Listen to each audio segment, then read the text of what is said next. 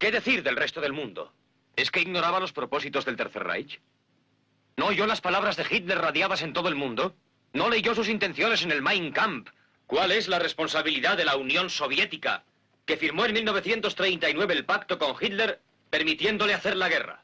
¿Cuál es la responsabilidad del Vaticano, que en 1933 firmó el concordato con Hitler, dándole el primer timbre de prestigio? ¿Cuál es la responsabilidad del gran estadista Winston Churchill, quien dijo en Londres en carta abierta al Times en 1938, si Inglaterra tuviese que sufrir un desastre nacional, pediría a Dios que mandara un hombre del cerebro y el coraje de Adolf Hitler? ¿Cuál es la responsabilidad de los hombres de industria americanos que ayudaron a Hitler a reconstruir su arsenal, lucrándose con esa reconstrucción? ¿Declararemos también culpables a esos industriales? No, señoría, no. Alemania no es la única culpable. El mundo entero es tan responsable de Hitler como Alemania. Es fácil condenar a los alemanes y hablar del defecto básico de su carácter que permitió a Hitler subir al poder y al mismo tiempo, impunemente, omitir los defectos básicos de carácter que llevaron a los rusos a pactar con él, a Churchill a ensalzarle y a los industriales a beneficiarse. Ernst Janning ha dicho que es culpable. La culpa de Janning es la culpa del mundo. El alegato de la defensa de Vencedores o Vencidos, una película de la que ya oímos un fragmento el otro día, vuelve a servir de preámbulo a nuestro programa. Hoy tenemos que volver a lamentar la muerte de más de 200 inmigrantes en un terrible naufragio entre llamas ante las costas de Lampedusa, en Sicilia, Italia. Una barcaza cargada con 500 personas a las que ningún barco quiso socorrer. Ahora las autoridades occidentales lamentan la tragedia, pero ya es tarde para los más de 200 muertos. Europa y Occidente bajan los ojos, pero no es de tristeza. No nos confundamos, es de vergüenza, porque ni antes de estas muertes ni después harán nada para evitar otras desgracias, para ayudar a los miles de inmigrantes y refugiados que huyen de la pobreza de África o de la guerra en Siria. La responsabilidad, como decían en Vencedores o Vencidos, es de el mundo, de quienes teniendo el poder para ayudar, bajan los párpados para no ver. En el año 2009, la dramaturga inglesa Carol Churchill decidió hacer algo contra el horror, tomar responsabilidad, abrir los ojos, y escribió una pieza breve de teatro en respuesta a los bombardeos israelíes en la franja de Gaza, brutalmente denominados por los atacantes como Operación Plomo Fundido, en la que fueron masacrados 1.100 palestinos, según Israel, y 1.400, según la autoridad palestina. 929 fallecidos eran civiles, no pertenecían a ninguna milicia, según el Centro Palestino de los Derechos Humanos. 313 eran niños. A los niños se dirige Karel Churchill en su obra, a los niños judíos, víctimas de la persecución durante la Segunda Guerra Mundial, hijos ahora de quienes bombardean Gaza y de quienes ocupan territorios palestinos. En los próximos minutos de este programa, que hoy dedicamos al conflicto entre Israel y Palestina, vais a escuchar una adaptación radiofónica de la obra titulada Siete niños judíos e interpretada para la radio por la compañía Vuelta de Tuerca bajo la dirección invitada de Juan Pastor. El estreno de la pieza cayó como una bomba sobre la opinión pública y provocó las iras de la comunidad judía occidental. La Asamblea de Representantes de la Comunidad Judío Británica la tachó de espantosamente anti-israelí y más allá de los límites de cualquier discurso razonable. El periodista americano Geoffrey Goldberg dijo que la pieza era un libelo de sangre porque incluía todos los estereotipos del antisemitismo y el dramaturgo neoyorquino Israel Horowitz escribió Ojos que no ven en respuesta a la obra de Churchill que definió como ofensiva, distorsionada y manipuladora. Preferimos que juzguen vuestros oídos. Con todos vosotros, la versión radiofónica de Siete niños judíos en la interpretación de la compañía Vuelta de Tuerca.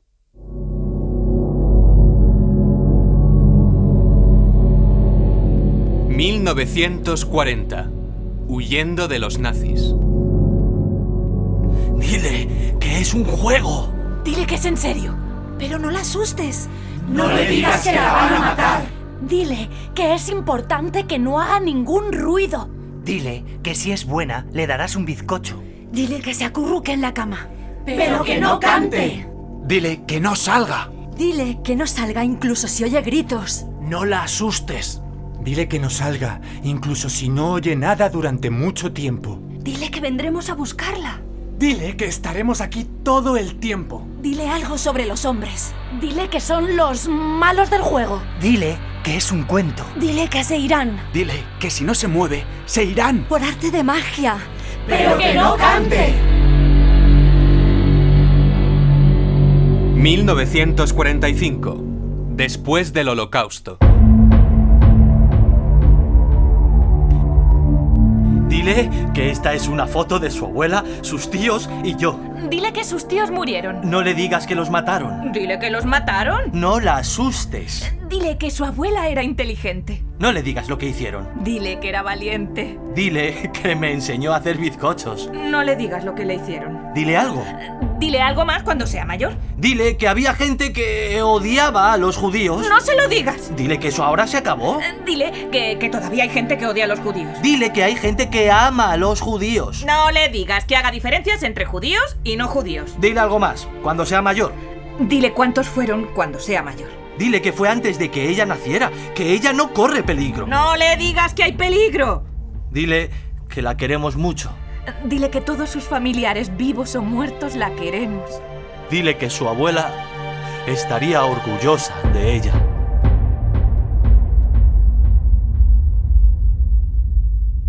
...1948... Nace el Estado de Israel.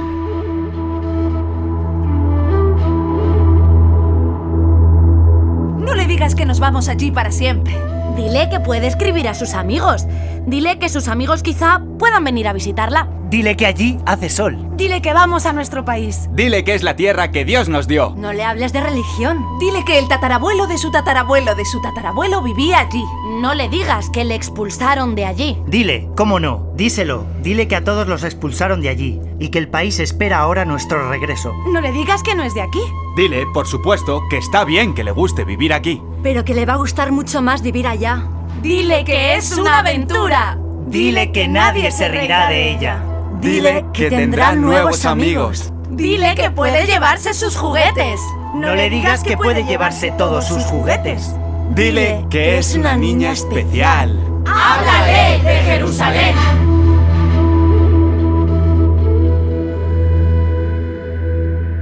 ...1948...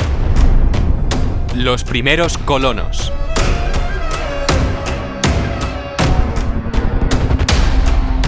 No le digas quiénes son. Dile algo. Dile que son beduinos. Gente que va de un lado para otro. Háblale de camellos en el desierto y de dátiles. Dile que viven en tiendas. Dile que este no era su país. No menciones la palabra país. País no. Dile que se van de aquí. No le digas que ellos no la quieren. Dile que tenga cuidado. No le digas quién vivía antes en esta casa. No, pero tampoco le digas que su tatarabuelo vivía en esta casa. No, pero tampoco le digas que unos árabes dormían en su habitación. Dile que no sea grosera con ellos. Dile que no se asuste. No le digas que no puede jugar con los niños. No le digas que puede invitarlos a casa. Dile que tienen muchísimos amigos y familiares. Dile que tienen kilómetros y kilómetros de tierras que son suyas, pero fuera de aquí. Dile otra vez que esta es nuestra tierra prometida. No le digas que nos dijeron que esta era una tierra sin pueblo. No le digas que yo no habría venido de haberlo sabido. Dile que quizá podamos compartirla. ¡No le digas eso! 1967. Fin de la Guerra de los Seis Días. Dile que hemos ganado. Dile que su hermano es un héroe. Dile lo enormes que son sus ejércitos. Dile que los hicimos retroceder. Dile que somos luchadores. Dile que hemos conquistado más territorio. El agua, los asentamientos, las intifadas. ¡No se lo digas! No le digas el problema que hay con la piscina. Dile que el agua es nuestra, que tenemos derecho. Dile que esa agua no es para sus campos. No le digas nada sobre el agua. No le digas nada del bulldozer. No le digas que no mire el bulldozer. No le digas que estaba derribando la casa. Dile que es un solar para construir. No le digas nada sobre los bulldozers. No le hables de las colas en el puesto de control. Dile que llegaremos enseguida. No le digas nada que ella no te pregunte. No le digas que el niño fue tiroteado. No le digas nada. Dile que estamos creando nuevas granjas en el desierto. No le hables de los olivos. Dile que estamos construyendo nuevos pueblos en terrenos baldíos. No le digas que tiran piedras. Dile que no son muy buenos contra los tanques. No le digas eso. No le digas que ponen bombas en los cafés. Díselo. Dile que ponen bombas en los cafés. Dile que tenga cuidado. No la asustes. Dile que necesitamos el muro para estar seguros. Dile que quieren arrojarnos al mar. Dile que no quieren arrojarnos al mar. Dile que quieren arrojarnos al mar. Dile que nosotros matamos a muchos más de ellos. ¡No le digas eso! ¡Dile eso! Dile que somos más fuertes. Dile que estamos en nuestro derecho. Dile que el único lenguaje que entienden es el de la violencia. Dile que buscamos la paz. Dile que vamos a darnos un baño en la piscina. 2008-2009. Bombardeos sobre la franja de Gaza. Dile que no puede ver las noticias. Dile que puede ver los dibujos. Dile que hoy puede quedarse tarde y ver Friends. Dile que nos están atacando con misiles. No la asustes. Dile que solo unos pocos de los nuestros han muerto. Dile que el ejército ha venido a defendernos. No le digas que su primo se negó a servir en el ejército. No le digas cuántos de ellos han muerto. Dile que los combatientes de Hamas han muerto. Dile que son terroristas. Dile que son escoria. ¡No! No le hables de la familia de las niñas muertas. Dile que no puedes creer lo que ves en la televisión. Dile que matamos a los bebés por equivocación. No le digas nada del ejército. Háblale, háblale del ejército. Dile que tiene que sentirse orgullosa del ejército. Háblale de las familias de las niñas muertas. Dile sus nombres, ¿por qué no?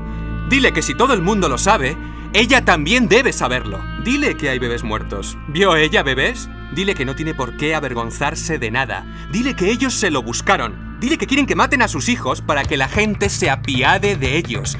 Dile que yo no me apiado de ellos. Dile que no se apiade de ellos. Dile que es de nosotros de quien hay que apiadarse. Dile que a nosotros no se nos puede hablar de sufrimiento. Dile que ahora el puño de hierro lo tenemos nosotros. Dile que es la niebla de la guerra. Dile que no vamos a dejar de matarlos hasta que nos sintamos seguros. Dile que me dio la risa cuando vi a aquellos policías muertos. Dile que son animales que ahora viven entre los escombros. Dile que no me importaría nada si los exterminásemos. El mundo nos odiaría. Eso es lo único. Dile que no me importa si el mundo nos odia, porque ya nos odiaba antes. Dile que nosotros odiamos mejor. Dile que somos el pueblo elegido. Dile que cuando miro a una de sus niñas cubierta de sangre me siento feliz.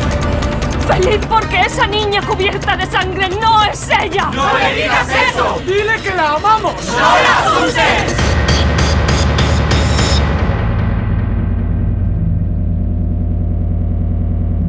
Habéis escuchado Siete niños judíos, una obra para Gaza de Karil Churchill, la soberbia versión de teatro del aire a cargo de la compañía madrileña Vuelta de Tuerca, a la que dirige Juan Manuel Romero, aunque en esta ocasión ha sido la batuta de Juan Pastor la que ha dirigido a los actores. A todos ellos, a la compañía, les agradecemos enormemente que hayan querido interpretar esta obra para nuestros micrófonos. La autora renunció a los derechos sobre la pieza en favor de Medical Aids for Palestinians, una organización que proporciona asistencia médica a los palestinos afectados por el conflicto y la ocupación. En la web map-uk.org, map-uk.org, encontraréis toda la información para colaborar con Medical Aids for Palestinians, un proyecto que trabaja por la salud y la dignidad de los palestinos. Crudérrimas tardes y bienvenidos a la carnicería sonora de la cadena Ser, un programa que se devora con los dientes y con las tripas y que hoy dedicamos en exclusiva al conflicto entre Israel y Palestina. El grandérrimo Roberto García está en los mandos técnicos en la trastienda de la carnicería donde, trabajan a destajo Ana Alonso y Alfonso Latorre preparando los guiones y montajes que te sirve en bandeja el que te habla y dirige esta chalupa a la deriva. Javier Gallego, rudo. Hoy asistidos especialmente por Carlos Pérez, nuestro señor Pérez del Club de Jazz, que nos ha regalado el guion del que vais a disfrutar en los próximos minutos, porque hoy hablamos de los palestinos, de Palestina, donde el señor Pérez ha estado, hablamos de la dignidad que los palestinos reclaman y de la indignidad en la que viven. Y lo hacemos con el corresponsal español que más tiempo lleva en territorio israelí y palestino, y quien mejor conoce ese conflicto.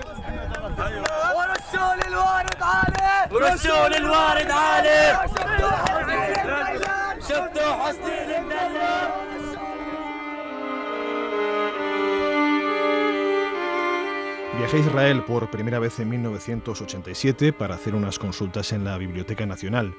Mi breve experiencia de varios días se agrió con un incidente al que asistí cuando ya me marchaba del país. Regresaba de vuelta a Jordania en un taxi colectivo. En la plaza central de Jericó había un palestino de mediana edad que no tenía dinero y quería cruzar a Jordania. Me preguntó si podía venir conmigo. Le dije que sí. Subió y el taxi arrancó. A unos dos kilómetros topamos con un puesto de control con tres soldados israelíes. Nos pidieron la documentación, se la enseñamos. Sacaron al palestino del taxi de malas maneras y le dieron una tremenda paliza a puñetazos en todo el cuerpo. Lo derribaron y siguieron dándole puntapiés con fuerza. Ordenaron al taxi que continuara hacia Allenby sin el palestino. Cuando nos alejábamos, me giré y vi cómo los tres soldados seguían propinándole patadas hasta que los perdí de vista. Esto ocurrió en agosto. Cuatro meses después estalló la primera intifada. La cárcel identitaria. Eugenio García Gascón. أنا بعمل ببث الموسيقى تاخد العقل الناس تهتف وأنا بعزف موسيقى تحرق السقف فرحان فيها ثورة. هيك تقول؟ بقول كمان مرة إنه إحنا عنا ذهون منورانا أنا ما بغازل تبون أنا بغازل عقول. بنزل عن المنصة والناس لسه بتطالب كمان دورة من هذا Eugenio García Gascón, periodista, corresponsal en Jerusalén y autor de La cárcel identitaria, el imprescindible relato sobre el conflicto entre Israel y Palestina. Crudas tardes, Eugenio. Muy crudas tardes. ¿Cuántos años llevas en Jerusalén? Pues desde el 91 prácticamente eh, con, con, eh, he vivido siempre, es decir, 22 años. Eres el decano de la prensa española en esa ciudad. En la ciudad sí, aunque en Oriente Medio es el gran Tomás Alcoberro.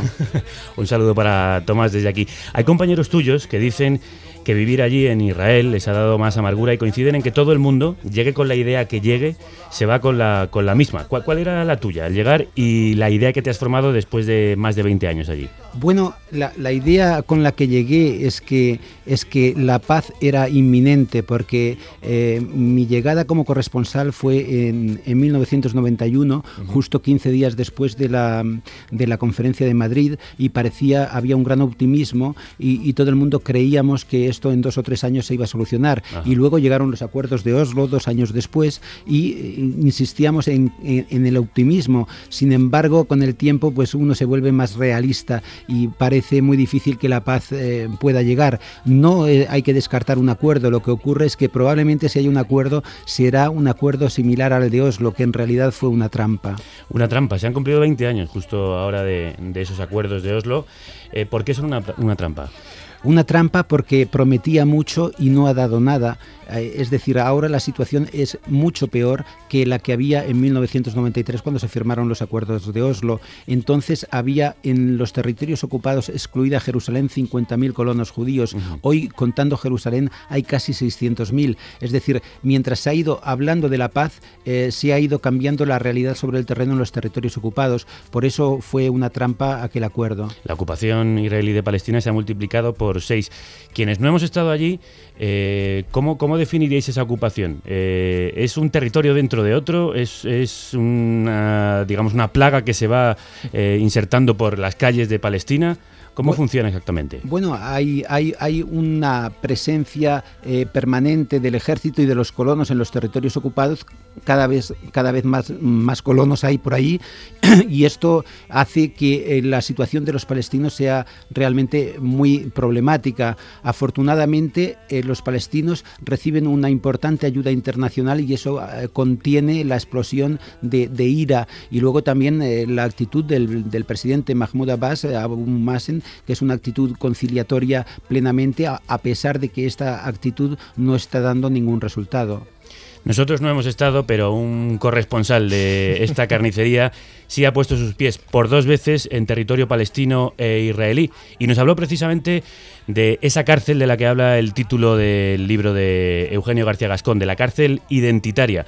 Carlos, Pérez, señor Pérez, crudas tardes. ¿Qué tal, Javier? ¿Cómo estamos? Segunda visita muy reciente a Palestina. ¿Cuál era en tu caso la idea que tenías antes de ir y la que has sacado cuando volviste? Pues fíjate, la primera idea que tenía, porque a mí me invitaron a ir, una amiga me dijo, tienes que venir, hay un grupo que va a ir, era, bueno, yo voy a ir, voy a ver, voy a tratar de sacar mis propias conclusiones, porque, bueno, siempre tendemos de lejos a simplificar las cosas. Yo no quería llegar a ese punto de simplificación, quería conocer sobre el terreno y decía, bueno, veamos allí. Ahora, una vez vuelto... ¿Y qué? Eh, no hay mucho que discutir. Quiero decir, es una ocupación con, toda la, con todas las letras, una ocupación militar y una falta de respeto a los derechos humanos, o como se quiera decidir, que en fin, eh, no, tiene, no tiene perdón de, de llave. Eh, no tiene perdón de ser humano. Eh, me hablaste cuando volviste de que aquello te parecía un apartheid. No sé si es un término exagerado hablar de apartheid, eh, bueno, Eugenio. Yo, yo creo que esto es, un, es una palabra que se ha usado con frecuencia desde hace ya muchos años. De hecho, hay, por ejemplo, un libro del presidente Jimmy Carter eh, que se titula, eh, tiene esta palabra en el título, apartheid. Y, y luego también hay un reportaje muy extenso que realizó un corresponsal del Guardian que estuvo primero en Sudáfrica y luego en Palestina y en Israel y, y realmente hace una comparación tremenda entre, entre Sudáfrica y, y, y, la situación en Oriente Medio y llega a la conclusión de que la situación en Oriente Medio, la ocupación de Oriente Medio es peor que el apartheid sudafricano. E incluso, incluso diplomáticos eh, sudafricanos que han vivido en Israel lo han dicho por activo y por pasivo. Efectivamente, hay, hay muchos eh, políticos, eh, diplomáticos eh, sudafricanos que cuando y mucha gente normal de Sudáfrica que cuando llega eh, gente de, de, color que cuando llega uh -huh. a, a, a, Oriente Medio y ve la situación sobre el terreno dice no no esto es peor que lo que teníamos nosotros. Sin embargo con el apartheid sudafricano hubo un movimiento global en contra. No sé si esa misma presión existe en el caso palestino. Tengo en, la sensación de que no. En absoluto, en absoluto. Esta es una situación, eh, por ejemplo, eh, hay gente, digamos, por ejemplo, el caso de Antonio Muñoz Molina, que re recientemente estuvo allí, eh, él hablaba de, de, de, esta situación diciendo que él cree que hay una gran libertad de opinión en Israel y por lo tanto no hay que presionar a Israel por eso, pero eh, en Sudáfrica también había mucha libertad de opinión y la comunidad internacional eh, reaccionó contra, contra el apartheid. Ajá. Yo creo que en el caso de Israel no se está reaccionando y eso hace que perdure el conflicto. Durante toda nuestra charla con Eugenio García Gascón nos van a acompañar los sonidos que nos ha traído desde Palestina y desde Israel el señor Pérez. ¿Qué es esto primero que estábamos escuchando? Esto forma parte de la banda sonora de Checkpoint, Checkpoint Rock que hizo Fermín Muguruza. Creo que andaba manuchado por ahí. Así que, bueno, pues eh, una película muy recomendable para conocer algunos de los movimientos musicales de Palestina y las dificultades que para el mundo de la música tiene también la ocupación, que las tiene. Los checkpoints son esos puntos de control, podríamos decir que las puertas de la cárcel identitaria de la que habla Eugenio García Gascoigne. Hoy no, hoy no definimos nosotros a nuestro invitado, lo retratan sus compañeros de profesión. Es el mejor corresponsal español en Oriente Medio y lo digo basado en varias razones. Primero, su conocimiento de los dos bandos, viendo los dos puntos de vista, de conocimiento, yo diría casi enciclopédico, de la realidad política de Israel, con mucha valentía. Eugenio García Gascón lleva bastantes años siendo el referente eh, en el que nos fijamos los, los corresponsales que llegamos a, a, Jerusalén. Un hombre que habla árabe y hebreo muy correctamente, lleva muchos años en la región. Hay que contar siempre con su punto de, vista porque su punto de vista siempre está, está basado en hechos y en experiencia. Es muchísimo más que muchísimo más que un periodista. Es, digamos, el punto de referencia para cualquier corresponsal que, que llega a Jerusalén. Luego, trabajar a cuatro manos con él es un reto intelectual de, de primer orden, tira y afloja, que me ha supuesto crecer intelectual y personalmente.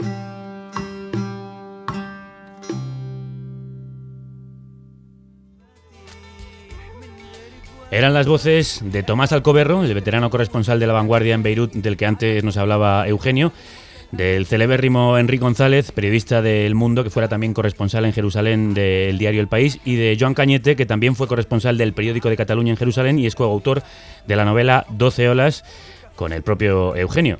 Te aprecian los compañeros. Bueno, la verdad es que son muy generosos. La verdad es que estoy muy contento de oírles hablar en estos Nosotros términos. estamos muy contentos, Eugenio, de que estés aquí. Es realmente una de las voces más autorizadas para hablar de este problema, de esa cárcel identitaria. ¿A qué te refieres con esa cárcel? ¿Están realmente presos palestinos e israelíes de una prisión de identidad? Yo creo que la identidad, cuando es una identidad colectiva y se lleva a ciertos extremos, se convierte en una prisión. Y creo efectivamente que eso está pasando en Israel y está pasando en otros países de la región, a causa de dos factores, del nacionalismo y de la religión que se convierten en, en- en dos factores que, que hacen de prisión de la gente. Y bueno, esa es mi opinión y por eso el título del libro es este. Ah, ¿De ambos lados? Es decir, tanto de palestinos como israelíes. Yo creo que sí, yo creo que sí, donde, donde la religión o el nacionalismo tienen tanta fuerza, realmente eh, se convierten en prisión. Entonces me parece, me parece que en los dos lados. Es más, en el caso de Israel, por ejemplo, se dan los dos factores, se da el factor religioso y el, fa- y el factor nacionalista, que no existe tanto en los eh, no existe tanto en el mundo árabe el factor nacionalista, aunque ha habido un nacionalismo árabe, pero ha sido temporal y provisional. En cambio, en Israel es muy importante. Entonces, eh, casi la prisión identitaria israelí es más grande incluso que la prisión identitaria eh, árabe. Eh, además, eh, los israelíes, eh, la diferencia es que han llegado a esta situación después de haber estado en la cumbre de la cultura europea, Ajá. mientras que los, los árabes eh, están luchando por salir de la Edad Media. Vamos a entrar en, en esa cárcel, de la que, eh, por cierto, tú acabas de salir por unos días. Eh, nosotros vamos a hacer ese viaje gracias a los sonidos que hoy nos trae el señor Pérez y a tu palabra y tu libro.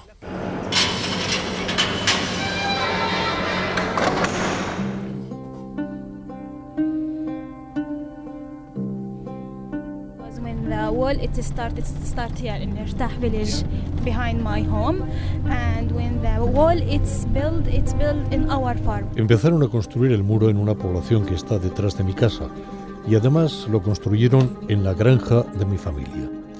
Siento cómo mi familia sufre desde que se construyó el muro que nos quita nuestra tierra y nuestra granja. Vi cómo se sentía mi padre o cómo le cambiaba la cara a mi madre cuando mi hermano pequeño le pedía leche o algo de comer y no tenía nada que ofrecerle a causa del muro. Antes de que naciera, mi padre pasó mucho tiempo en la cárcel y a los dos meses de nacer mi padre volvió a la cárcel y salió cuando tenía año y medio. Cuando salió ni le reconocía. Tenía miedo de él cuando lo vi y empecé a llorar. Verlo en casa era una sorpresa, le tenía miedo, así que me ponía a llorar. yeah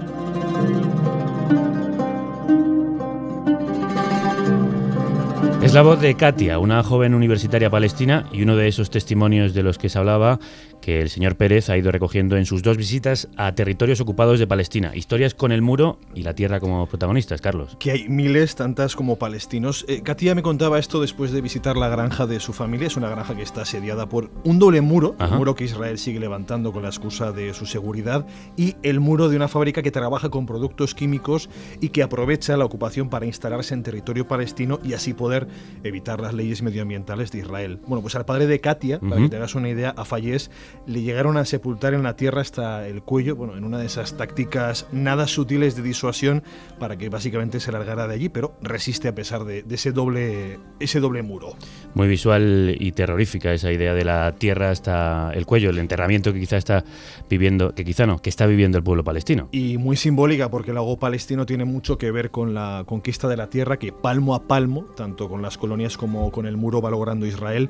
Eso crea situaciones verdaderamente tristes como la de que el muro o la valla que lo anticipa en ciertos tramos Ajá. deje las tierras de cultivo de muchos palestinos al otro lado. ¿Qué provoca eso? Bueno, pues que solo puedan acceder a sus terrenos en las condiciones que impone Israel, bien impidiendo la entrada, bien como se nos contaba este, como nos contaba el pastor que vamos a escuchar a continuación cerca de Jenin, en este caso la grabación, entrando en ellas cuando y cómo se les antoja a los militares de turno.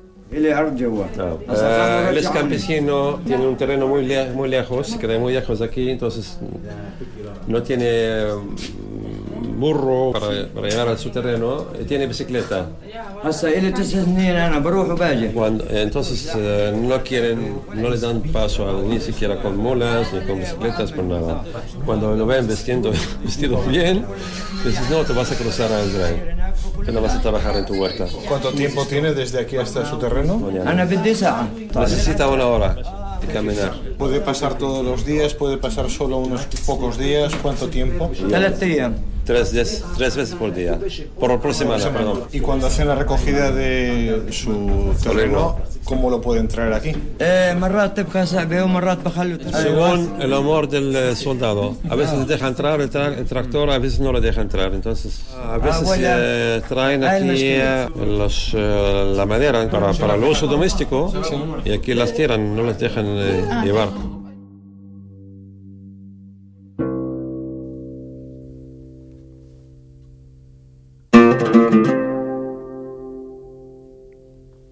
Técnicas de acoso y terrorismo estatal. Las que le estaban describiendo al señor Pérez, a Carlos, que nos ha plasmado y contado cómo es esa ocupación que se ha ido extendiendo de, colonos israelíes. Exactamente cómo se ha producido esa colonización creciente, Eugenio. Bueno, esto empezó eh, inmediatamente, la colonización de Cisjordania empezó inmediatamente después de la guerra del 67, eh, primero en la ciudad de Hebrón, y contó con el apoyo de todo tipo de líderes políticos de todas las corrientes israelíes. El gran premio Nobel de la Paz y, y pacifista Shimon Peres fue uno de los que más impulsó esta colonización. Entonces, Actual presidente de Israel. actual presidente de Israel. Entonces, siempre eh, desde entonces nunca se ha detenido, ha continuado y se ha hecho cada vez más grande. Ahora hay más de 130 asentamientos en toda Cisjordania y cada vez están creciendo más. Eh, se, se está negociando, pero al mismo tiempo se está negociando de una manera que no es seria y se está ocupando más y más el territorio palestino. La semana pasada, la semana pasada, eh, Israel anunció la construcción de una carretera transversal en el sur de Cisjordania que va a unir un bloque de asentamientos judíos con el Mar Muerto, una carretera turística que pasa exclusivamente por territorio palestino. Es decir, la colonización se está produciendo día a día. ¿Y el colono cómo llega y toma esa tierra? Bueno, eh, hay colonos de, de diverso tipo, ¿no? Hay, hay colonos que son ideológicos y hay colonos que son económicos, básicamente. Los ideológicos la toman porque, bueno, es la tierra de Israel, es la tierra que Dios le dio al pueblo judío y, por lo tanto, es una tierra que ellos deben ocupar y santificar. El colono Es decir, económico... va dentro, digamos, de su ideología que tienen que tratar de tomar esas tierras que tienen los palestinos. Efectivamente, está, está dentro de la ideología religiosa, eh, de lo que hablábamos antes, de la, del factor eh, carcelario de la ideología, en este caso de la religión. Y luego están los colonos económicos, que son colonos que, eh, a los que el gobierno ofrece unas viviendas muy económicamente asequibles y entonces, pues si no ganan mucho dinero, les conviene mm, más vivir en los territorios ocupados que dentro de Israel, porque las viviendas son más caras. Entonces hay este, este dos tipos básicamente de colonos. Carlos, tú me contabas que allí el colono, si llega a un monte o a cualquier sí, tierra sí. que está vacía y se asienta, el ejército tiene la obligación de protegerle. Sí, sí, el y esto es más, o menos así. Es decir, yo cojo las maletas, voy, me planto aquí y me tienen que defender. Exacto, exacto. Si tú colocas esa primera tienda de campaña, por decirlo de buena manera, esa caravana, como si fuera el lejano oeste, el ejército de inmediato te sirve, te protege, por supuesto, el área donde te instalas y te da todos los servicios de agua, luz, etcétera. Con lo cual supone ya no solo el terreno que ocupan, sino ese área de seguridad que poco a poco va laminando el terreno de los palestinos. Supongo que la relación en esos eh, lugares, en esos puntos, era muy tensa. Es muy tensa, pero claro, lo- los palestinos han aprendido que protestar a, a- a menudo es contraproducente porque mm, ocasiona represalias muy fuertes de los colonos y del ejército. Por lo tanto, tienen que aguantar con lo que los otros van haciendo sin siquiera poder a- apenas protestar. O sea, no pueden hacer nada. Es una situación donde la fuerza eh, conduce a, a la ocupación y la defiende. Entonces ellos eh, realmente, mientras la comunidad internacional no haga nada eh, serio y no lo está haciendo, es decir, mientras Estados Unidos no intervenga, eh, esto va a continuar así y va cada vez a peor. Hagamos memoria, Eugenio, del inicio de esta terrible historia y situemos a los oyentes en cómo surge Israel, qué había en la tierra en la que se proclama en 1948 el Estado israelí y cómo la creación de Israel afecta de ahí en adelante a la situación sobre el terreno. Bueno, eh, la, la, digamos, la colonización israelí o judía, para ser más exactos, de, de- de Palestina, empieza a finales del siglo XIX con el movimiento sionista. Entonces empiezan a llegar los primeros colonos eh, de Europa. Eh, al principio son pocos y las condiciones allí son difíciles para ellos, pero poco a poco van comprando territorio y eh, van llegando nuevas oleadas de colonos. Así se llega al año 1948, cuando los colonos, los, los colonos judíos representan en Palestina una una población ínfima eh, en, comparación con la población palestina, pero ellos son los que tienen dinero, los que pueden comprar tierras y los que pueden ir este, expandiendo su presencia poco a poco. Hay un momento en que los palestinos ven, se dan cuenta de lo que está ocurriendo e intentan una rebelión, pero estas rebeliones eh, generalmente son son eh, neutralizadas por, ya en esa época por el mandato británico, por los británicos y por los judíos. Entonces eh, llega un momento en que la comunidad internacional, las Naciones Unidas, eh, les dan el derecho de crear un Estado judío en una parte de Palestina, ellos hay una guerra, ellos eh, se quedan con su parte y ocupan gran parte de lo que debía ser el Estado palestino y esta situación se prolonga hasta 1967, donde acaban de ocupar el resto de Cisjordania y la franja de Gaza. Ahora mismo a Palestina, ¿qué le queda? Bueno, muy poca cosa. ¿eh? Les queda las ciudades y como decía Carlos hace un momento, eh, el resto de, aparte de las ciudades, son, colonias eh, judías donde poco a poco ellos van ampliándolas y van ampliando también el perímetro de seguridad, de manera que, lo que hoy tienen los palestinos es una fracción mínima de Cisjordania. La historia, que hemos repasado brevemente con Eugenio, gracias por ese resumen y síntesis de algo muy complejo, es un arma de doble filo. Sirve para entender el presente, pero también para justificar el pasado. Hace unos meses el señor Pérez habló con Ilan Pape, uno de los pocos historiadores israelíes que se salen de la norma de aceptación de una versión oficial de la historia de Israel. Sí, Ilan Pape, una de esas voces disidentes más relevantes. En aquella conversación le pregunté por las principales manipulaciones que, según su opinión, realiza Israel para justificar su propia historia y comportamiento es amplio y complejo, pero también él trató de hacer un ejercicio de síntesis. Escuchémoslo. One is I think most Israelis still live with this mythology which is very harmful for the peace process. Una es que la mayoría de los israelíes vive todavía con ese mito que es muy perjudicial para el proceso de paz de que Palestina era una tierra vacía, una tierra sin gente para gente sin tierra. La segunda es el mito israelí de que los palestinos fueron convencidos en 1948 por sus propios líderes y por los líderes de los países árabes para que abandonaran y que los israelíes trataron de convencerles de que se quedaran y que por lo tanto Israel no tiene responsabilidad en la creación del problema de los refugiados. Tratar de explicar a los israelíes que ellos planearon la expulsión de los palestinos, que este fue un crimen que creó un problema de refugiados y que dio lugar a la creación de la OLP. Este es el tipo de historia que los israelíes tienen muchos problemas para aceptar. El tercer punto es explicarles que la OLP, o jamás de hecho, no es una organización terrorista, sino una legítima organización de liberación.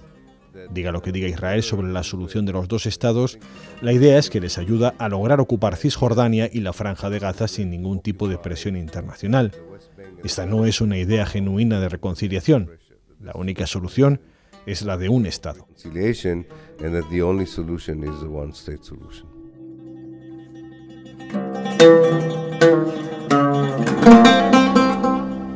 Atrevida idea la de Ilan Pape, la única solución eh, un único Estado. ¿Es, eso posible, Eugenio? Eh, yo, yo tengo dudas. Yo creo que es la solución ideal y realmente es la, la, que, la, que parece eh, que sería mejor para todas las partes. Pero yo creo que la, animadversión que hay entre ellos es tan grande, tan grande, que eh, me parece que no es desgraciadamente factible. Entonces, un Estado es una solución que, como, como comentaba, es, es, la ideal, pero no es viable. ¿Y cuál es, en tu opinión, la que es más viable? ¿O cuál sería la, solución? La, solución más viable sería la de los dos estados, porque la otra sería ideal, pero la más viable sería la de los dos estados. Lo que ocurre es que las actitudes eh, colonialistas israelíes están impidiendo también esta solución. Ahora mismo, de hecho, están sentados en eh, un nuevo proceso de negociaciones, eh, Estados Unidos y las dos partes. Se les llama negociaciones de paz, pero no parece que, que allí haya una guerra declarada, aunque sí una guerra de baja intensidad.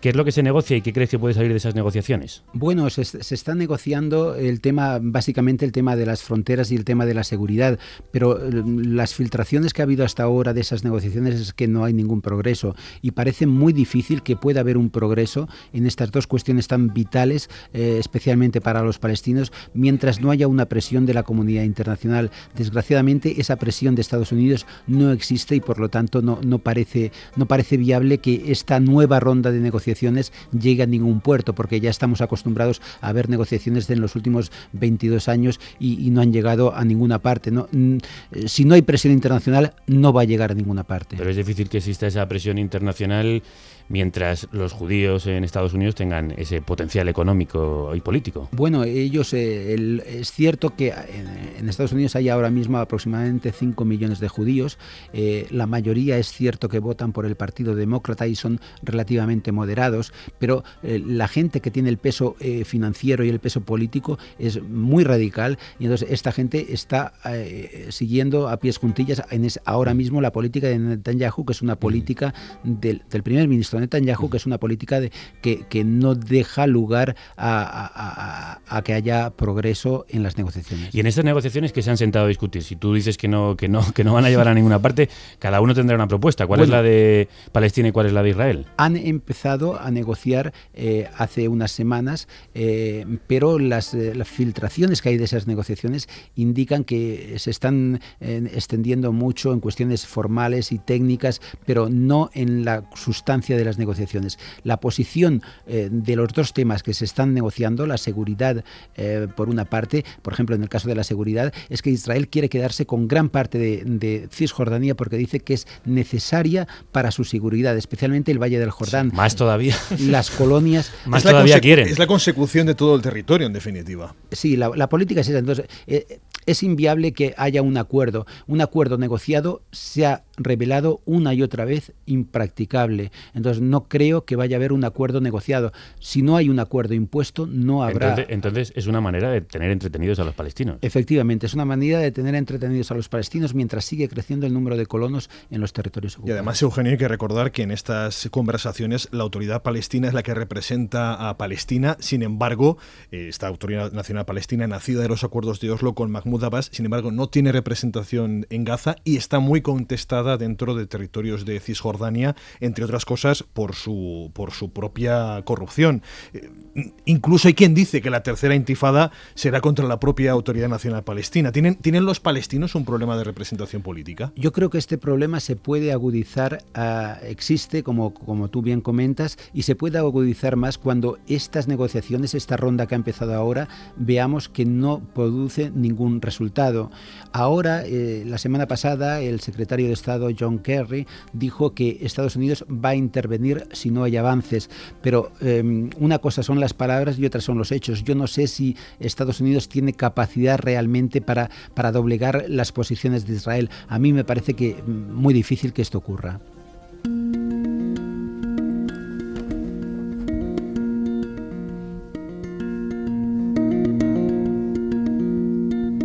La televisión hebrea informa de que en la reunión de hoy entre el primer ministro israelí Ehud Olmert y el presidente palestino Mahmoud Abbas, el principal tema de la agenda ha sido la posibilidad de dar una concesión de telefonía móvil a una empresa de un hijo de Abbas. Esto ocurre en plena crisis de Gaza y dice mucho acerca del nivel de corrupción de Fatah. Luego, Abbas y los occidentales se quejan de que jamás gana las elecciones, pero la corrupción es tan grande que a los palestinos de la calle no les queda otra opción. La credibilidad de Abbas es nula en Palestina y los israelíes juegan con él como les viene en gana mientras los occidentales se niegan a ver la realidad. La cárcel identitaria. Eugenio García Gascón.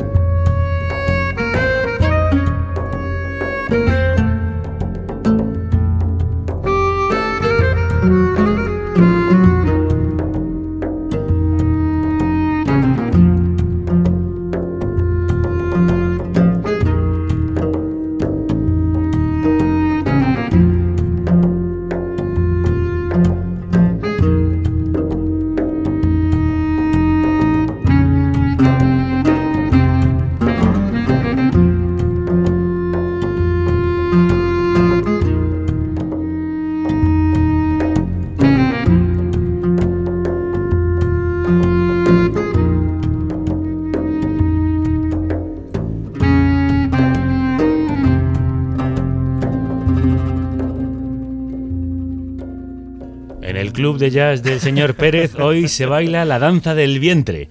Bueno, estamos escuchando a un jazzero de pro como es Anwar Brahem, eh, cuidado. cuénteme, ¿qué, es lo que vimos? Bueno, en este caso estamos escuchando a, lo dicho, Anwar Brahem, que es un músico tunecino, otro país del que habría largo rato para hablar.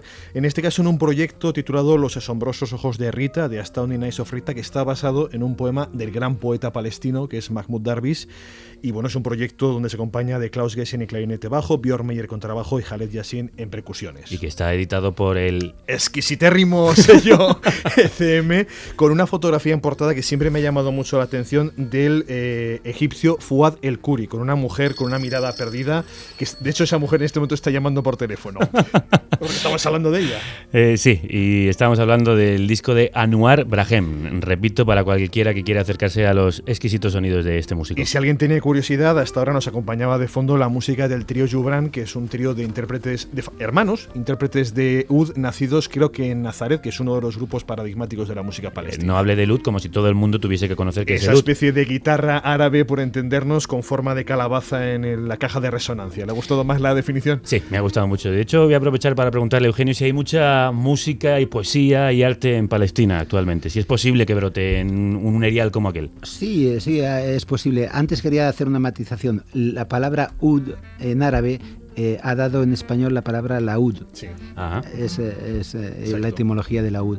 Y bueno, hay ciertamente tanto eh, los árabes, tanto de, Palestina eh, como de Israel, donde hay una minoría importante de árabes, pues eh, cada vez, especialmente los jóvenes, son más aficionados a la música y cada vez hay más grupos por todas partes, pululan por todas partes. Y eso, en esos grupos de jóvenes, ¿la protesta está implícita en su propuesta artística? Este es un género, el género de la protesta, muy frecuente muy frecuente. Hay muchos grupos que hacen una música muy moderna. El grupo DAM, por ejemplo, que es paradigmático, el grupo rapero DAM. Sí, hay muchos grupos que hacen una, una, una música eh, muy moderna, pero al mismo tiempo con unas resonancias políticas de la vida cotidiana de ellos bajo la ocupación que, que son, los hacen muy interesantes. Y aparte de implicarse a través de la música y gritar libertad a través de la expresión artística, esos jóvenes están participando en la lucha de resistencia de Palestina, incluso la lucha armada contra Israel? Mira, la, resistencia armada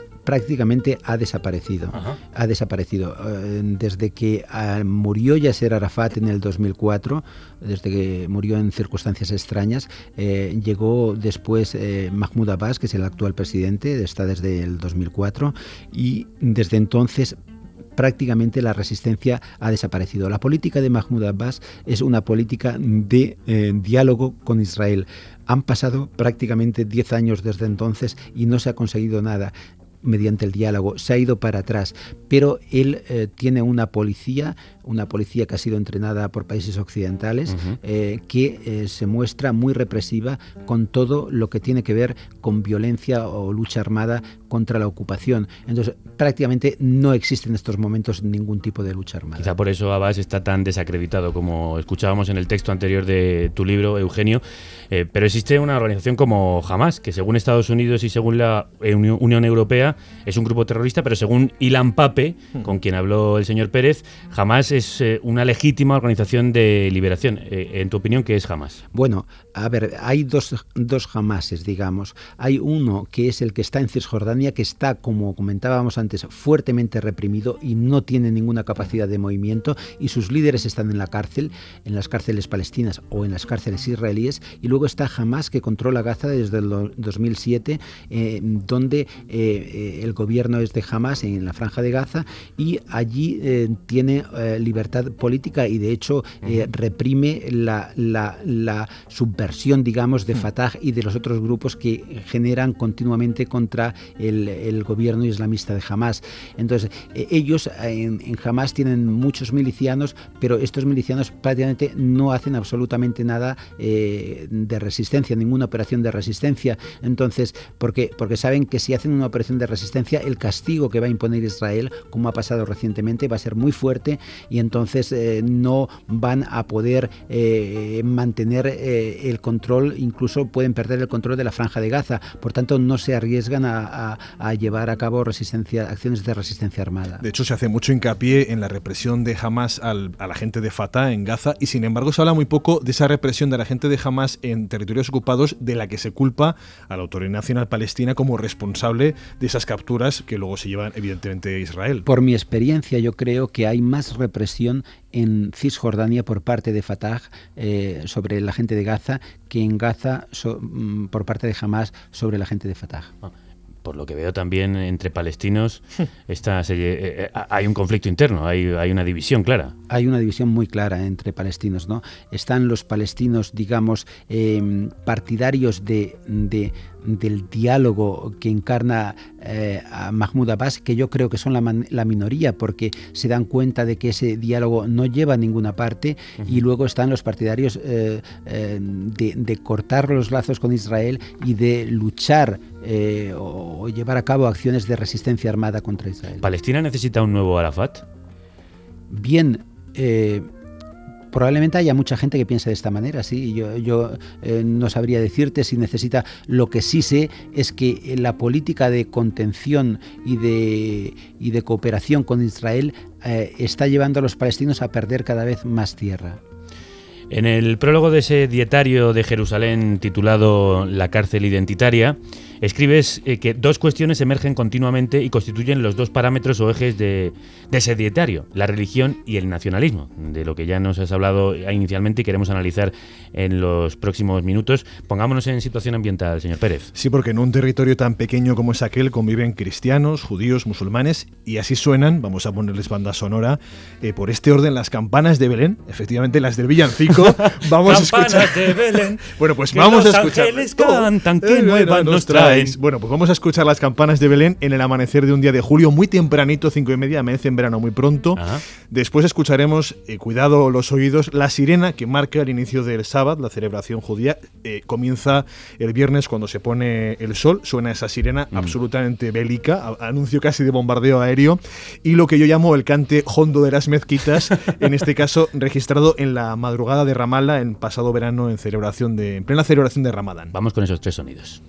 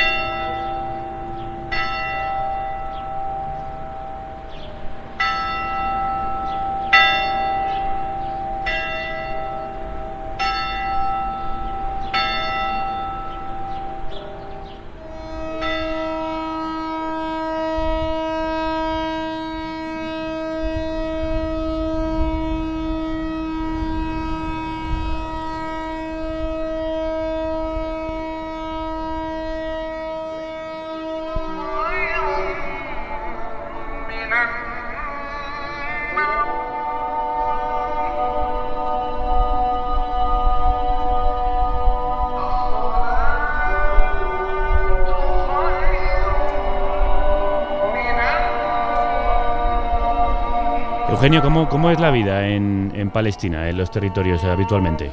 Bueno, la, la, vida de los palestinos es una vida de, de, personas que están recluidas en territorios muy escuetos de, de, de Cisjordania, donde eh, apenas tienen libertad de movimientos, donde apenas salen de sus pueblos. Eh, es una vida eh, social escasa uh -huh. que, que, bueno, es consecuencia de la ocupación y, y no creo que, que, al menos a la vista se vea una, una escapatoria a, esta, a este tipo de vida. ¿Los periodistas podéis moveros por allí con tranquilidad y libertad? Sí, esto se ha de decir francamente que sí tenemos libertad para, de movimiento y podemos ir a la franja de Gaza o podemos ir a, por Cisjordania con libertad de movimiento. Hay un hay controles militares a, a menudo, pero eh, la tarjeta de prensa que da el gobierno israelí te permite pasar esos controles sin, sin ningún problema.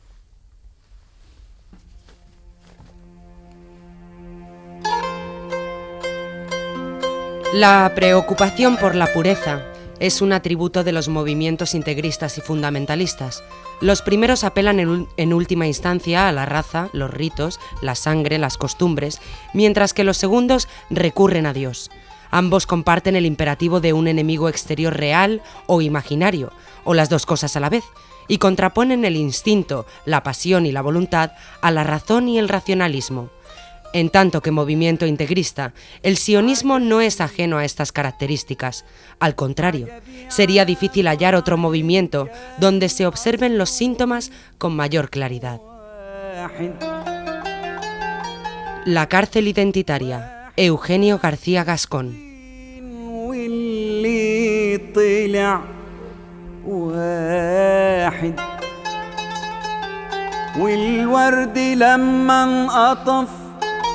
والورد لما انقطف والورد لما انقطف يا ربي يا واحد يا ربي يا Antes de seguir hablando con Eugenio, señor Pérez, ¿qué es esta música que nos ha traído? Bueno, estoy casi descubriéndolo en el programa porque este disco se ha venido conmigo en la última visita desde, desde Palestina. Este es un recopilatorio de diversos grupos jóvenes que trabajan allí en, en Palestina. En este caso, si los cálculos de mi árabe hebreo no trabajado funcionan, estábamos escuchando la voz de Eman Lovers Band. Bueno, pues eh, si es así, espero que sí, con el Nax Ensemble y el violín de Mahela Safi. Y antes escuchábamos las palabras de Eugenio García Gascón sobre nacionalismo y religión. ¿Cómo se interrelacionan nacionalismo y religión en Israel y en Palestina? Bueno, yo, yo creo que a, a, esta semana pasada estaba en Jerusalén, en mi casa, leyendo una entrevista con un escritor israelí de apellido Baram, un chico joven que escribe uh -huh. eh, sobre la situación cotidiana de Israel, de los judíos israelíes, y él decía una cosa que me parece interesante. Él decía, al fin y al cabo, el nacionalismo es también una religión. Uh -huh. Entonces, yo creo que eso que eh, para mí son dos factores negativos, se está dando en Israel desde los dos puntos de vista, mientras que en el lado árabe eh, es, el punto negativo es eh, exclusivamente la religión.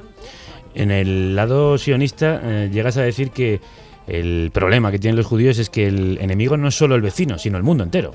Sí, bueno, eh, esto eh, prácticamente, por ejemplo, en la prensa hebrea no hay noticias internacionales o hay muy pocas. Sin embargo, sí que mm, se hacen eco de cualquier eh, actitud antisemita o que ellos consideran antisemita. La, información internacional muchas veces se ve reducida a esto y eso ocurre a, a menudo en todo el tipo de prensa israelí. Tú que vives en Jerusalén, eh, ¿se puede hablar eh, con tranquilidad de este tema, del sionismo y de de Israel como tierra prometida de los judíos? ¿Lo tienen ellos muy presente? ¿Te dicen que tienen todo el derecho de estar allí? Absolutamente. Esto es una cosa que se educa a los niños desde pequeños en las escuelas, en las familias, y esto es una, una cuestión que no admite discusión y que está eh, compartida por el, prácticamente la totalidad de la población judía. Hay un sistema de propaganda eh, muy establecido por parte del gobierno para que todo el mundo piense de esta manera, porque me extraña que haya tan pocas voces disidentes ahí dentro. Sí, hay, muy pocas vo voces disidentes. A, eh, Carlos leía antes textos de Ilan Pape, pero eh, las voces disidentes son realmente muy escasas. ¿no? digamos que hay un consenso mayoritario y y, y, un consenso que al que se impulsa desde el gobierno y desde las instituciones del Estado y ese consenso pues va en esa línea desgraciadamente. ¿Se ven solo co como víctimas y no como agresores? Sí, ellos tienden a verse como víctimas. Incluso, por ejemplo, ahora hay una serie de películas en los últimos años, ha habido una serie de películas que, que han tenido incluso éxito internacional, como Vals con Washir o, o Beaufort, que, que, son películas que se han visto bastante fuera de Israel. Eh, y, y, la crítica que se le ha hecho principal a este tipo de películas es que los que están haciendo la ocupación son quienes están sufriendo. Entonces, son los protagonistas israelíes los que es, al mismo tiempo están haciendo la ocupación uh -huh. y están sufriendo las consecuencias de un enemigo que está por todas partes. ¿no? Entonces, eh, ellos en este sentido son bastante victimistas. En el libro hablas de la divulgación de un vídeo donde se recoge la brutal paliza que cuatro jóvenes colonos judíos eh, propinan a una familia de pastores palestinos sin que intervengan las, las tropas israelíes. ¿En Israel no se sabe nada de esto? ¿Nadie le interesa mirar la violación de los derechos humanos flagrante y constante que hace su propio Estado? No, se quiere saber, que es otra cosa, ¿no? No les interesa saber lo que ocurre. Entonces, eh, todo este tipo de, actuaciones se silencian, aunque están ocurriendo cotidianamente, como en el caso de esta brutal paliza. Eh, la, ocupación tiene ese factor eh, que, que, lleva aparejado, ¿no? Y desgraciadamente la población población israelí judía eh, pues prefiere ignorar y prefiere mirar para otro sitio. Eh, hay quien lo denuncia. Eh, hace unos meses la Asociación de Agencias Internacionales de Desarrollo, AIDA, sacó un informe en el que se desprende que la media de ataques colonos contra palestinos, atención, es de ocho semanales frente a uno de palestinos contra residentes en asentamientos. Carlos. Y en este texto que citabas aparece la ciudad de Hebrón, que es quizá el paradigma de la ocupación, eh, dado que en este caso particular la ciudad no solo está rodeada por colonias, sino que los propios colonos, como comentaba antes Eugenio, se instalaron dentro de la ciudad, en el casco histórico. Los checkpoints forman parte incluso del paisaje urbano hasta el punto de que, por ejemplo, para entrar en la mezquita de Ibrahim hay que pasar por una de ellos. Sí, sí, sígame, vamos a entrar. Vamos.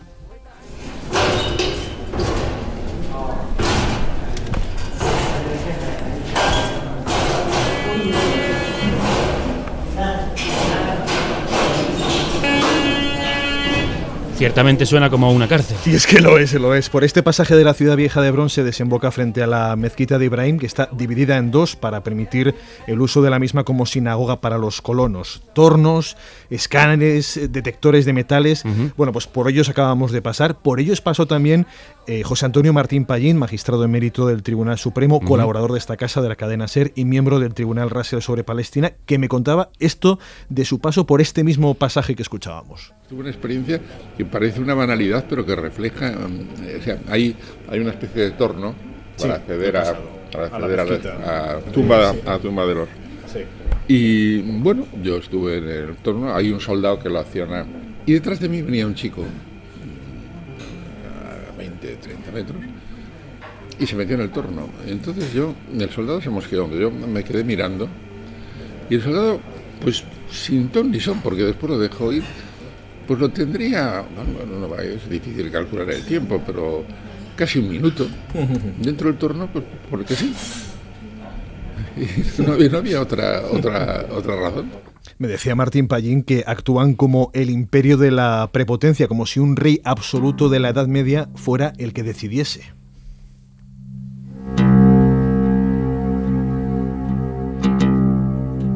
¿Y es así, Eugenio? ¿Actúa Israel como un rey absoluto e impune? Desgraciadamente es así. Eh, la impunidad de la ocupación es tremenda. Eh, la, comunidad internacional no hace nada para impedirla y eso hace que cada vez sea más impune y, sea más intensa.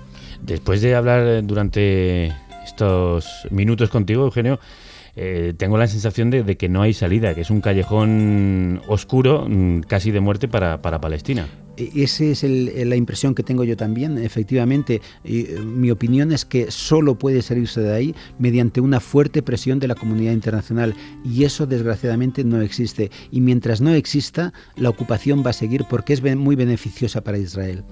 Quizá también los pueblos tenemos que pedirle a nuestros propios gobiernos, en el caso de España, al español y a la Unión Europea, que reaccionen. Bueno, antes hablabas de, si había algo semejante a la protesta contra Sudáfrica. ¿Se está germinando algo en torno al movimiento BDS, boicot de sanciones y desinversiones, que quizás es el germen de algo a nivel social que se formule una presión sobre, sobre Israel? Sí, pero la, la diferencia con Sudáfrica, Carlos, es que en Sudáfrica fue desde arriba donde se llevó a cabo el boicot. Eh, aquí es, es, incipiente y es desde abajo. Entonces, es una gran diferencia porque los gobiernos no asumen lo que la gente pide. Hemos escuchado antes la entrada a esa cárcel que es eh, Hebrón, donde se le caen los, mitos. Sí, eso decía Enrique González, al que antes escuchábamos hablando de Eugenio. Yo he estado allí en Hebrón un par de ocasiones. Lo que se te cae es el corazón a los pies cuando paseas por esas calles del casco viejo con el cielo enrejado para protegerse del lanzamiento de basuras y objetos varios de los colonos sobre los palestinos que pasan bajo esas casas ocupadas. Es verdad que si alguien mitifica a Israel no tiene más que ir a Hebrón, pero hay más mitos que caen o que al menos se diluyen con la experiencia directa, en este caso sobre el papel de la mujer en una sociedad con un peso tan fuerte de la religión musulmana. En Hebrón me encontré hace unas semanas con una joven estudiante de periodismo de la Universidad de Hebrón, Sada Salhaf, gran fotógrafa en ciernes, que hacía esta fotografía, le pedía yo una fotografía a modo de compendio de la situación en su ciudad.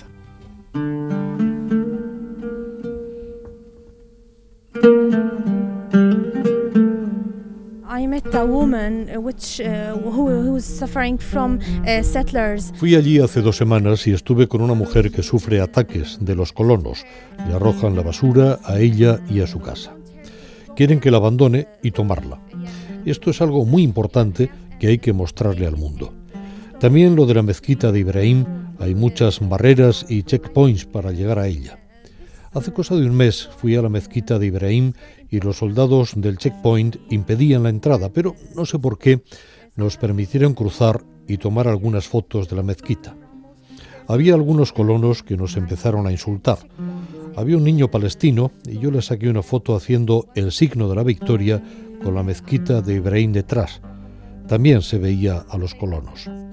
Pienso que es la fotografía que mejor resume toda la cuestión de la ocupación, de los colonos, de los palestinos, de la mezquita de Ibrahim, de las barreras, en una sola imagen.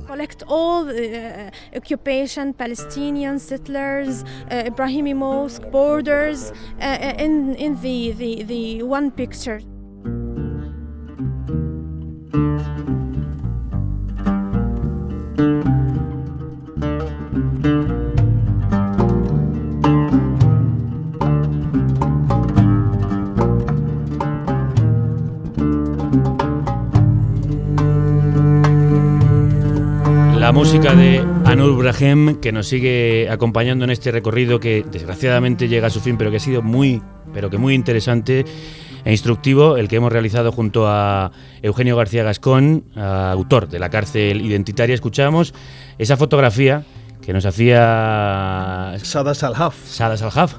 Así que yo voy a pedirle también, aunque es verdad que nos ha mostrado casi una panorámica entera del problema, am, a Eugenio que, que nos cuente su, fotografía favorita, su, estampa mm, de Palestina. Bueno, eh, efectivamente hay muchas estampas de Palestina y, y son a menudo contradictorias.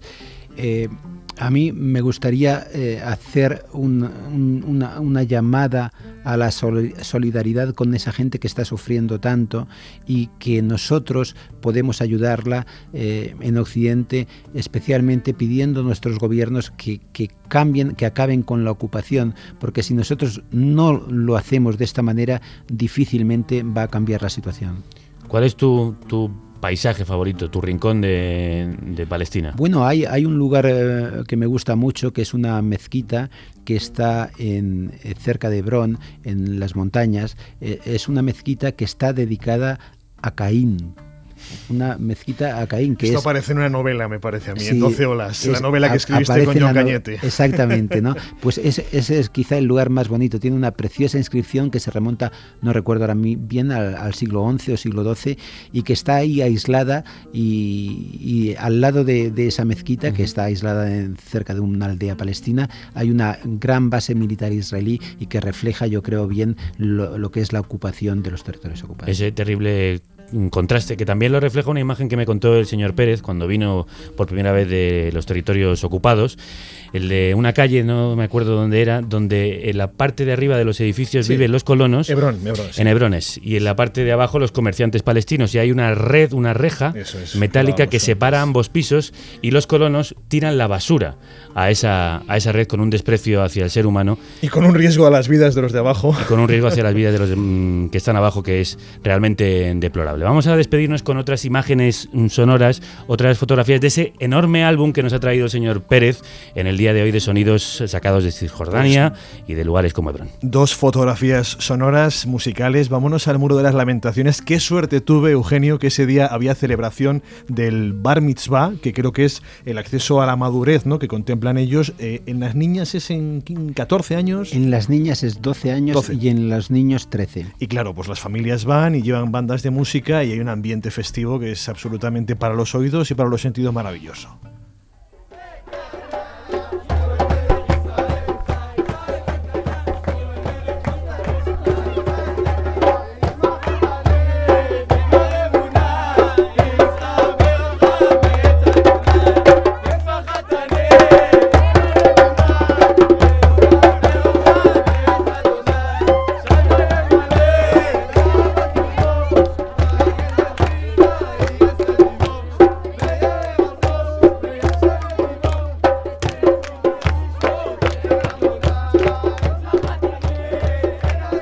Quizás si cantasen más y se golpeasen menos contra el muro. Bueno, habría que preguntarse qué se canta ahí también, ¿eh? También, pero bueno, quizá eso, si cantasen y festejasen más y se golpeasen menos, golpearían menos a, sus vecinos. ¿Y con cuál, con qué foto sonora nos vamos a despedir? Pues vamos con la foto sonora palestina, dos palestinos cantando a dúo una canción. Ellos dicen que la historia de esta canción es que un niño lanza un avión de papel y al hacerlo volar mira al cielo y aparece un avión mucho más grande y mucho más peligroso. No sé, eh, creo que Eugenio sabe algo de árabe, vamos a escuchar lo que cantan, si te parece, Javier.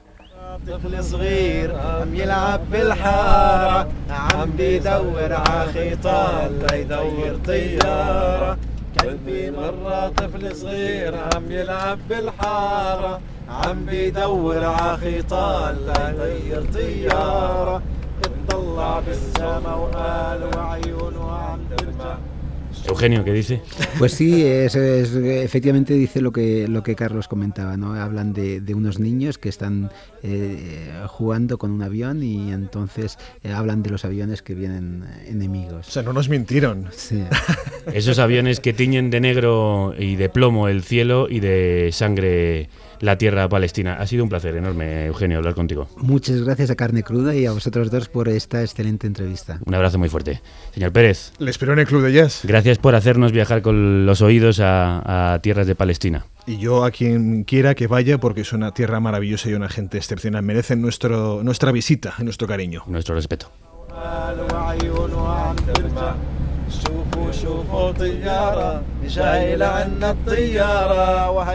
Dile que hable con otros niños, que hable con los otros niños, con los del otro lado. Decidles que hablen, porque solo hablando se podrá solucionar.